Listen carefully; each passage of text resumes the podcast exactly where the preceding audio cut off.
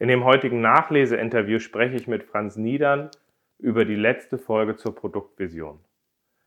Franz habe ich als sehr erfahrenen Product Owner kennengelernt und deswegen habe ich mich sehr darauf gefreut, seine Ergänzungen im Interview zur Produktvision zu bekommen.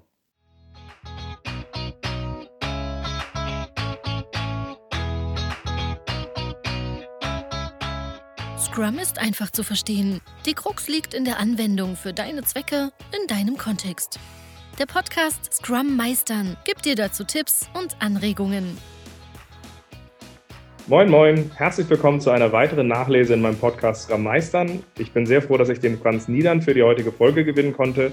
Diese Woche ist ja die Folge zur Produktvision äh, erschienen und die habe ich gedacht, passt relativ gut zum Franz, weil Franz habe ich 2011 bei Agile 42 kennengelernt, als er dort als Agile Coach angefangen hat. Und er hat schon unglaublich viel Erfahrung als Product Owner mitgebracht. Und als ich ihn ähm, mit rangeführt hat an die Arbeit als Agile Coach, habe ich ihn halt einfach sehr schätzen gelernt. Und heute unterstützt mich der Franz bei meiner Firma Enable Change. So gesehen, Franz, ich bin froh, dass du da bist. Hi Ralf, ich bin froh, dass ich da bin.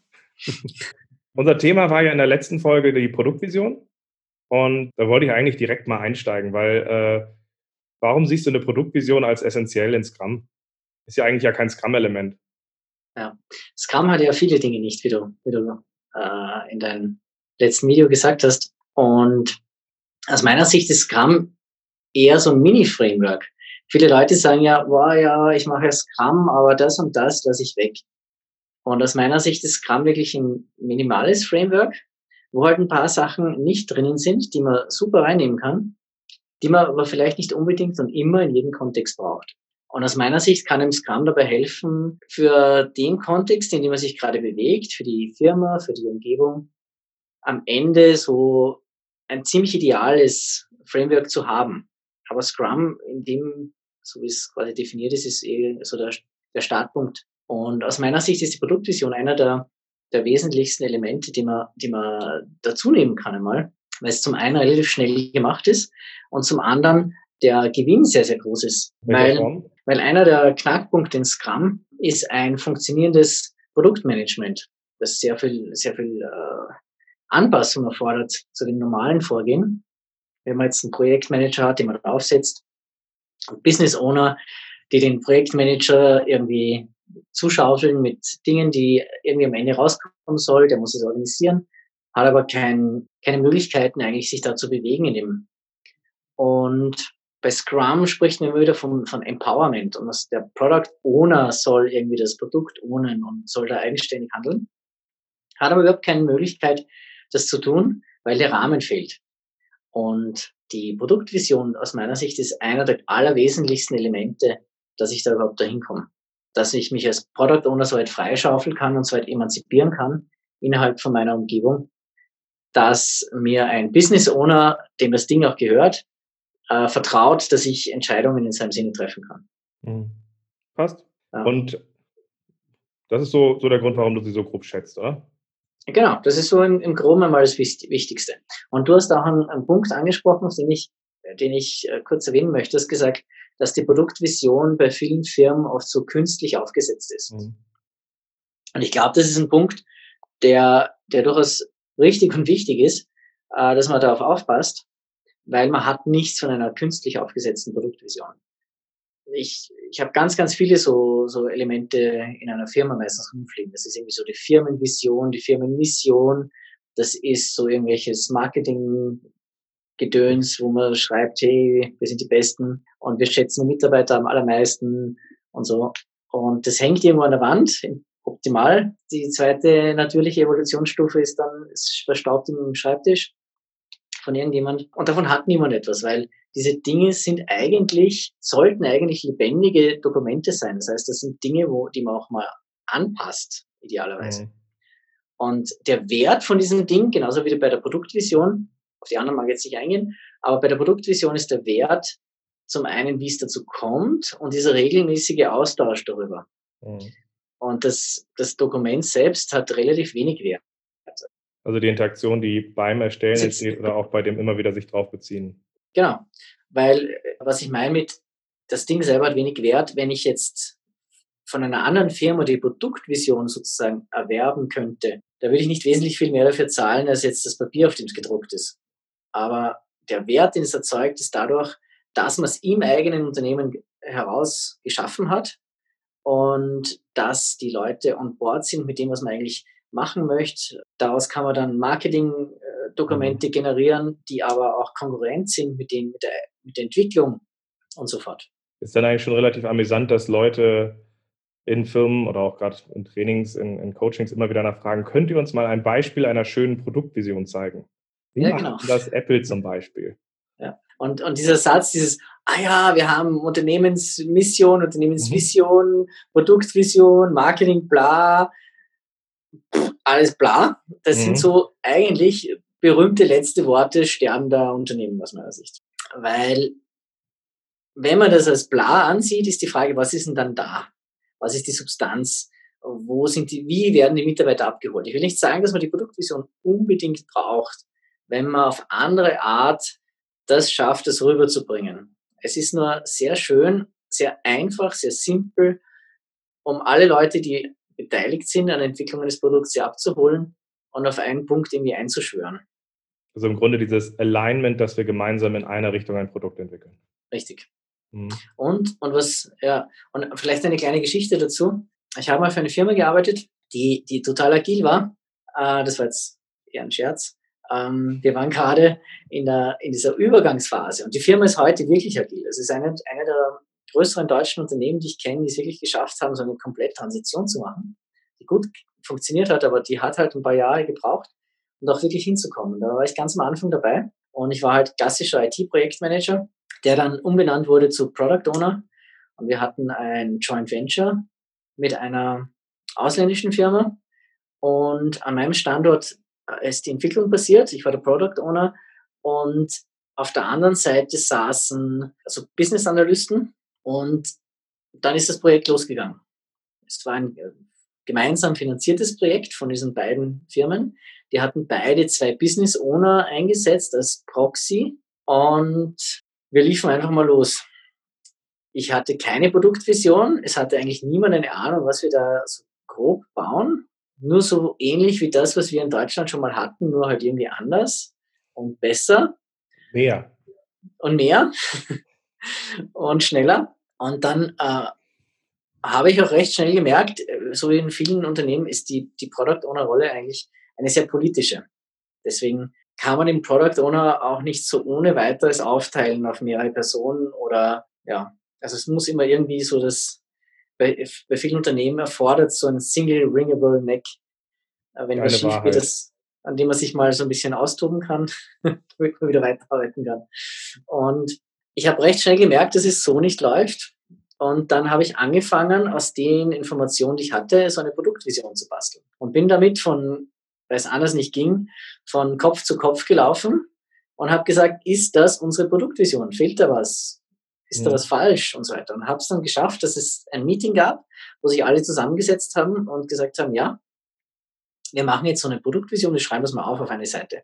Und da haben dann auch die meisten mit Leute gesagt, ja, das war jetzt toll, dass wir es gemacht haben, aber wahrscheinlich war es jetzt vergebene Liebesmühe, wir brauchen es nie wieder.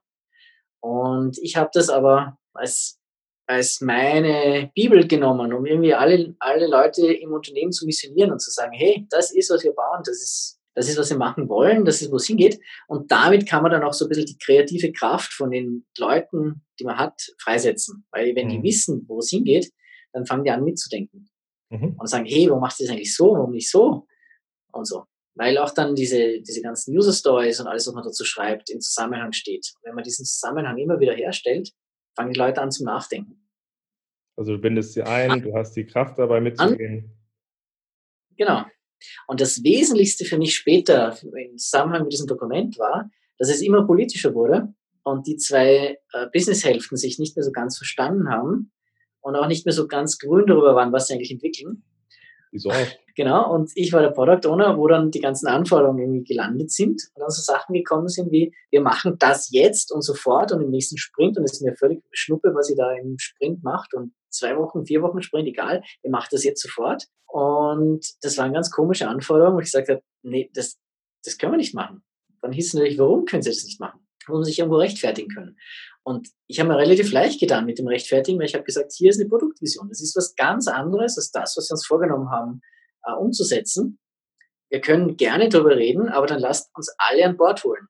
Und alle an Bord holen lassen hieß mal mindestens drei Tage Pause, schauen, dass man ein Meeting findet. Und in dem Fall ist es sehr gut, aber wenn er so richtig aufheizt und emotional wird, dann ist es mal gut, zwei, drei Tage Pause einzubauen. Und auch diesen Buffer zu haben, dass man sagt, okay, wir müssen mal alle zusammenbringen, dass wir da was ändern können und dann wieder alle allein sind und an Bord sind. Das verhindert dann oft so Schnellschüsse, wo man schon vorher weiß, die werden in die Hose gehen. Mhm. Aber das heißt ja zwei Sachen, wenn ich das richtig ja. verstehe.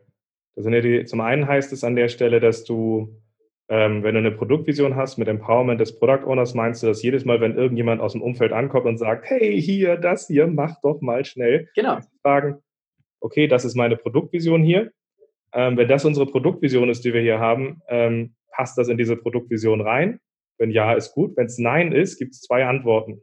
Option 1, ja, es passt nicht rein und dann machen wir das, was wir vorhatten. Oder Option 2, wir laden zu einem großen Meeting ein und realignen, was wir eigentlich entwickeln wollen. Was ja fair wäre, aber dann Klarheit schaffen. Genau. Hm. Richtig. Und wenn es hineinpasst, wo gehört es dazu? Weil es gibt ja bei dieser Produktvision Dinge, die ganz klar zu dem Kern gehören und dann Dinge, die irgendwo in der Peripherie hängen. Und Dinge, die in der Peripherie hängen, sollte man dann machen, wenn man mal mit dem Kern auf grün ist. Mhm. Und nicht irgendwie am Anfang. Passt. Den, äh, den, zweiten Punkt, den ich übrigens vorhin ganz spannend fand, den du hervorgehoben hattest, war, äh, wenn du eine Produktvision schaffen willst als Product Owner, ähm, wenn sich nichts bewegt, musst du dich bewegen. Das heißt, du musst häufig durchs ja. Haus gehen, musst die Leute zusammenkriegen, verstehe ich die Richtung von dem Produkt gut, sich hinzusetzen und ko zu konsumieren und zu sagen, ich warte mal so lange, bis mir einer ein klares Ziel gibt. Das habe ich tatsächlich noch nie erlebt. Also ich glaube, ja. das ist ganz wichtig, dieses Losziehen und die Leute zusammenbringen.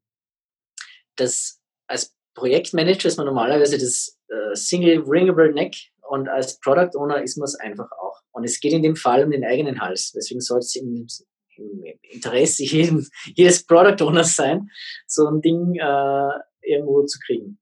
Mhm. Passt. Ich würde dich gerne so ein bisschen äh, nochmal wieder so die, die Folge als Leitfaden nochmal ranziehen und nochmal zurückgucken. Äh, mich würde nämlich interessieren, wenn du auf die Folge, die ich gemacht hast, drauf guckst, welche Aspekte aus der Folge würdest du denn sonst nochmal hervor, hervor, hervorheben? Einige hast du jetzt ja schon erwähnt, aber was aus also der was, Folge siehst du als besonders wichtig? Was ich als besonders wichtig fand, ist das, was, was wir schon angesprochen haben, dieses Alignment, mhm. dass man das braucht, auch um die kreative Kraft der Entwickler zu nutzen. Von dem spricht man immer, aber wie mache ich's? Und das zweite, der zweite wichtige Punkt, finde ich, äh, ist dieses, was wir jetzt auch schon angesprochen haben, das Product Owner Empowerment. Mhm. Was ohne so eine Produktvision eigentlich kaum äh, stattfinden kann. Und das geht in beide Richtungen. Das Beispiel, was ich vorher gerade erklärt habe, da war ich als Product Owner so gar nicht empowered, weil es das Business eigentlich nicht nur nicht wollte, sondern auch nicht gewohnt war. Weil es gab ja diese Business Owner Proxys, als Geschäftsführer. Von denen war es unmöglich, User Stories oder so, solche Dinge so auf der granularen Ebene rauszukriegen. Auf der anderen Seite haben sie sich doch bemächtigt gefühlt und es war ihnen wichtig, überall am Anfang zumindest dabei zu sein, weil sie nicht vorstellen konnten, es abzugeben. Mhm. Äh, ich war auch mal in einer anderen äh, Rolle. Da bin ich als, als Interim Product Owner geholt worden zu einer Firma, weil dort das Problem war, dass die kein Tau hatten, wie die ein Produkt entwickeln. Mhm. Die hatten so eine zündende Idee, das waren äh, eher so Marketing-Netzwerkorientierte Gründer, das war ein Startup. Mhm. Die haben sehr viel Venture Capital Kapital gekriegt, aber die Produkte, wer der sich auskennt damit, äh, da haben sie Product Owner eingestellt. Und ich glaube, es waren damals, bevor ich hinkomme, schon vier Product Owner dort. Und das waren auch klassische Product Owner, die vorher halt irgendwo Projektmanager waren. Mhm. Und die haben sie eingestellt und es ist nichts passiert. Und da war das Problem, die waren es nicht gewohnt, in einer Umgebung zu arbeiten, wo erwartet wird, dass ein Product Owner so ein Empowerment hat. Und da war es genau das Gleiche. Das bin ich bin dorthin gekommen, da haben wir eine Produktvision aufgestellt, dann bin ich herumgelaufen, habe gesagt, das ist unsere Produktvision, das ist das, was wir machen wollen. Und die Firma hat drei Monate vorher mit, ich glaube, fast 40 Entwicklern ausschließlich an einem Interface gearbeitet, an einer, einer Oberfläche, wo sie die Funktion nicht kannten, die diese Oberfläche dann mehr abbilden sollte. Ja. Kann man mal machen. Kann man mal machen. und war ein Riesenproblem. Und die Oberfläche hat natürlich äh, nach zwei weiteren Monaten komplett anders ausgesehen, als dann Funktionen dazu kamen. Und da war halt das Ding, dem Product Owner noch ein bisschen so einen Schubs zu geben und zu sagen, hey, es ist euer Ding. Es wird euch niemand helfen. Und eigentlich war es gut, weil sich die Business Owner in dem Fall so ein bisschen zurückgezogen haben. Auf der anderen Seite, es war das gleiche Problem. Wir waren es nicht gewohnt. Auf der anderen Seite schaffst du ja halt eine Klarheit. Ist klar, wo ihr hin wollt? Genau. Zumindest erstmal eine Richtung. Und die zweite Frage, wenn diese Klarheit da ist, kann man halt auch die Frage stellen, was fehlt uns denn zusammen, dass wir das machen können? Im Zweifel, dass man auch diese Unknowns und die Unklarheiten so benennen kann, dass man sich Hilfe holt. Genau. Nee, das passt. So gesehen, man kann auch mal Kritik äußern als Product Owner und sagen, hey, lieber Business Owner, ich glaube, mit dem Plan kommen wir da irgendwo nirgends hin. Mhm. Die Trennung, ähm, bevor, wir, bevor wir gehen zur Ergänzung zu dem, was du im Podcast gehört hast oder auch Sachen, die du vielleicht anders siehst, du, du sprichst sehr häufig über die Trennung zwischen Business Owner und Product Owner. Ist das einfach eine Sache, die dir häufig in der Praxis als Realität begegnet ist oder die du wichtig siehst, dass Product Ownership funktioniert? Ja, definitiv. Also ich glaube, es ginge auch anders. Mhm. Äh, in der Praxis ist mir halt immer passiert, es gibt Leute, denen gehört die Firma. Mhm. Die müssen sich um tausend Dinge kümmern und haben wenig Zeit für die eigentliche Produktentwicklung. Die sagen, es soll ein Produkt geben, das ist Produkt A, das soll das und das können und es wird unser Produktportfolio toll ergänzen. Vielleicht gibt es dann auch den einen oder anderen Business Owner, der mal, da hat die Firma angefangen, die hat nur ein Produkt, das war sein Produkt, da hängt sein Herzblut dran, da ist er immer noch ein Domain-Experte, kennt sich damit gut aus, mischt sich vielleicht ein bisschen in die Entwicklung ein. Das macht es oft schwierig, da einen Product Owner einzusetzen, weil äh, das dann kein echter Product Owner in dem Sinne ist, Beziehung Empowerment. Mhm. Ich habe es eigentlich noch nicht erlebt, dass ein, ein Business Owner die Zeit aufbringt, außer es ist eine Firma, wo er wirklich mhm. gleichzeitig der PO ist und es ist das einzige Produkt, dass er auch gleichzeitig Product Owner ist. Das heißt, der, der Product Owner ist eigentlich irgendwo so eine Art Proxy für die ganze Business-Seite. Okay. Und das heißt im Grunde, es wäre sensationell, wenn wir Business Owner hätten, die diese Sache mit übernehmen können, dafür brennen würden. Aber in der Realität, wenn Leute das so Hemd, äh, so Alibi-mäßig einfach mitführen an der Stelle und das Produkt dann durch Mangel an Zeit, Mangel an Passion nicht mit, mit ownen können, dann wird es halt auch schlimmer und deswegen haben wir eigentlich häufig einen Product Richtig. Owner separat, der es ownt. Genau. Ein bisschen so wie in Extreme Programming, wo man ursprünglich vom On-Site Customer sprach und sagt, es wird auch schön, wenn ein Kunde die Kundensicht übernimmt, bis man dann festgestellt hat, verdammt nochmal, hm. Product Ownership ist eine Profession und jedes Mal den ja. Kunden dahin zu setzen heißt, wir liefern uns auch ein Stück weit dem Kunden aus, ja. äh, anstelle dass wir zusammen als Profis das Produkt ausgestalten. Das ist aus meiner Sicht auch einer der wichtigsten Dinge als Product Owner, dass man weiß, was der Kunde möchte. Mhm. Äh, aber das heißt nicht, dass man automatisch alles macht, was der Kunde mag ja, das wäre meistens ziemlich teuer. Genau, oder äh, vielleicht auch gegen die eigenen Interessen. Oder? Mhm. Ja, das nehme ich, das ist übrigens ein schöner Punkt, den, den, den sehe ich seit Jahren immer wieder, wenn ich mit Agenturen arbeite, die quasi so Scrum-Teams ausleihen, häufig nach Aufwand und die Schritt für Schritt auch über die Zeit dann dazulernen, wenn der PO, äh, wenn der PO vom Kunden jedes Mal gestellt wird, der hat ja gar kein Interesse, dass generische Sachen, die wir anderen Kunden wiederverkaufen können, daraus entstehen können oder ähnliches. Und dann ja, Schritt genau. für Schritt dazu lernen, es kann sein, dass er nicht in die Rolle reinpasst, dann wird das Projekt und das Produkt blöd und dann mag er uns nicht. Also das Risiko ist halt einfach exorbitant groß, weil die Qualität des, äh, des äh, Gelieferten halt schwanken kann, genauso weil man keine Synergien zwischen seinen Themen hat. Ja. ja. Und der Lerneffekt braucht da immer Jahre. Aber jetzt bin ich ein bisschen neugierig. Jetzt hast du gesagt, okay, die Punkte aus äh, dem Podcast wirst du hervorheben. Was würdest du denn noch ergänzen oder was siehst du vielleicht auch anders? Hm. Ich muss ehrlich sagen, dass mir nicht wirklich etwas aufgefallen ist, wo ich sage, das sehe ich komplett anders. Mir war nur wichtig, noch einmal auf diese Punkte einzugehen von der Produktvision eben hinsichtlich Alignment, Empowerment mhm. und dieser, dieser Schutz des Backlogs. Weil ich finde, dass das diese Hauptaufgaben dieser Produktvision sind. Also als Product Owner aus meiner Sicht hat man so zwei große Instrumente. Das eine ist das, der Backlog und das andere die Produktvision. Und die sind durchaus auf einer Ebene, auch wenn das eine eine Sache ist, die vielleicht in ein paar Tagen erledigt ist und das andere das ist, was einen irgendwie ein ganzes Product Owner Leben lang beschäftigt. Mhm. Aber trotzdem sind sie von der Wichtigkeit fast, fast ident. Ja. Und wenn man das eine weglässt, den Backlog kann ich eigentlich nicht weglassen, sondern aber wenn ich die Produktvision weglasse, dann ist interessant, was passiert dann. mhm. als Product Owner. Dann habe ich mal kein Empowerment langfristig. Es wird dazu kommen, dass ich letztlich vom, von irgendjemandem total abhängig bin, von mhm. dem Input von jemandem abhängig bin, dass mir meine Entwickler nicht mehr vertrauen, dass das, was ich sage, Hand und Fuß hat. Oder äh, vielleicht auch, wenn es Hand und Fuß hat, äh, dass es nicht hält, weil ich immer wieder nachfragen muss und letztlich dann eher ein Sprachrohr bin und nicht irgendwie ein Proxy. Durchlauferhitzer fast. Schon. Durchlauferhitzer, genau. Ja. ja. Ich glaube, es ist auch gerade wichtig, wenn wir darüber reden, dass ein Product Backlog ja eigentlich ein dynamisches Artefakt ist und wir es immer wieder auch anpassen und lernen. Und wenn wir jetzt keine Zielrichtung haben und verschiedene Fliehkräfte von Stakeholdern, dann ist die Wahrscheinlichkeit, die Gefahr auch relativ groß, dass jedes Mal man einen Sprint in Richtung von Stakeholder A, einen in Richtung B und einen in C macht und nirgendwo genau. ankommt. Und das Wichtige ist auch, was du jetzt gerade gesagt hast, die Produktvision muss aus meiner Sicht auch ein dynamisches Dokument sein. Mhm. Nicht so dynamisch natürlich wie der, wie der Backlog, aber es muss jeder Stakeholder zumindest das Gefühl haben, auf diese Produktvision auch später einwirken zu können. Das ist nicht in Stein gemeißelt. Und das mhm. soll es auch nicht sein. Ja, aber das, äh, warum, warum siehst du diesen Aspekt, äh, warum siehst du diesen lebenden Aspekt wichtig? Weil sich die Realität äh, erweitert, weil man dazulernt? Warum ist dieses, die, das Leben Die so ganze wichtig? Idee von Agil ist ja, dass man sagt, okay, wir schauen mal, wie die, wie, ob die Realität da draußen unseren Vorstellungen entspricht. Mhm. Und wir, wir akzeptieren jetzt schon, dass das wahrscheinlich nicht so sein wird. Mhm. Wenn ich die Produktvision erstelle, kann ich eigentlich nicht davon ausgehen, dass äh, ich die nicht irgendwann mal anpassen werden müssen. Und viele Business Owner haben auch ein bisschen Angst vor so einer Produktvision, weil sie sagen, uh, das ist jetzt nur eine Seite, aber äh, das schreiben wir da jetzt auf und dann ist das so und bleibt so und um Gottes Willen, ich kann ja nichts verändern. Und das soll es auch nicht sein. Mhm. Bei dem Punkt finde ich übrigens ist fast genauso wichtig, wenn wir darüber reden, dass es sowohl um dieses Lernen geht, wie sich das Produkt vielleicht auch weiterentwickelt und weiter ausgerichtet wird, genauso wie man darüber lernt, klar zu sprechen, worum es hier eigentlich geht.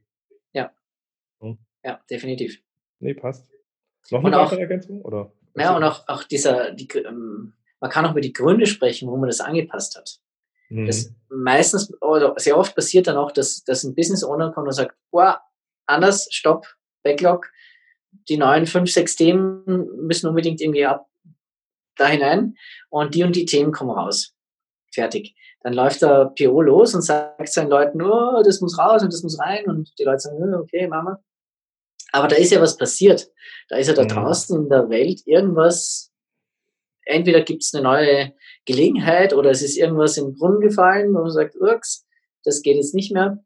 Und wenn ich so eine Produktvision habe, dann, dann, und es ändern sich so große Themen, dann findet sich das in der Produktvision und dann kann man das auch hinterfragen und sagen, hey, warum eigentlich? Konfrontativ, sondern auch informativ, dass man sagt, ah, okay, ich verstehe, da hat sich die Welt da draußen verändert. Mhm. Oder wir haben was gelernt über die Welt da draußen und das müssen wir jetzt berücksichtigen. Mhm.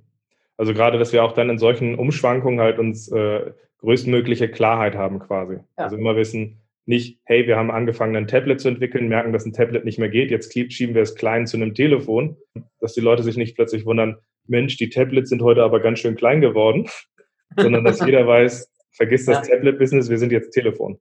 Ja, genau. Noch was? Nee. Ich bin noch neugierig, ich will doch immer dazu.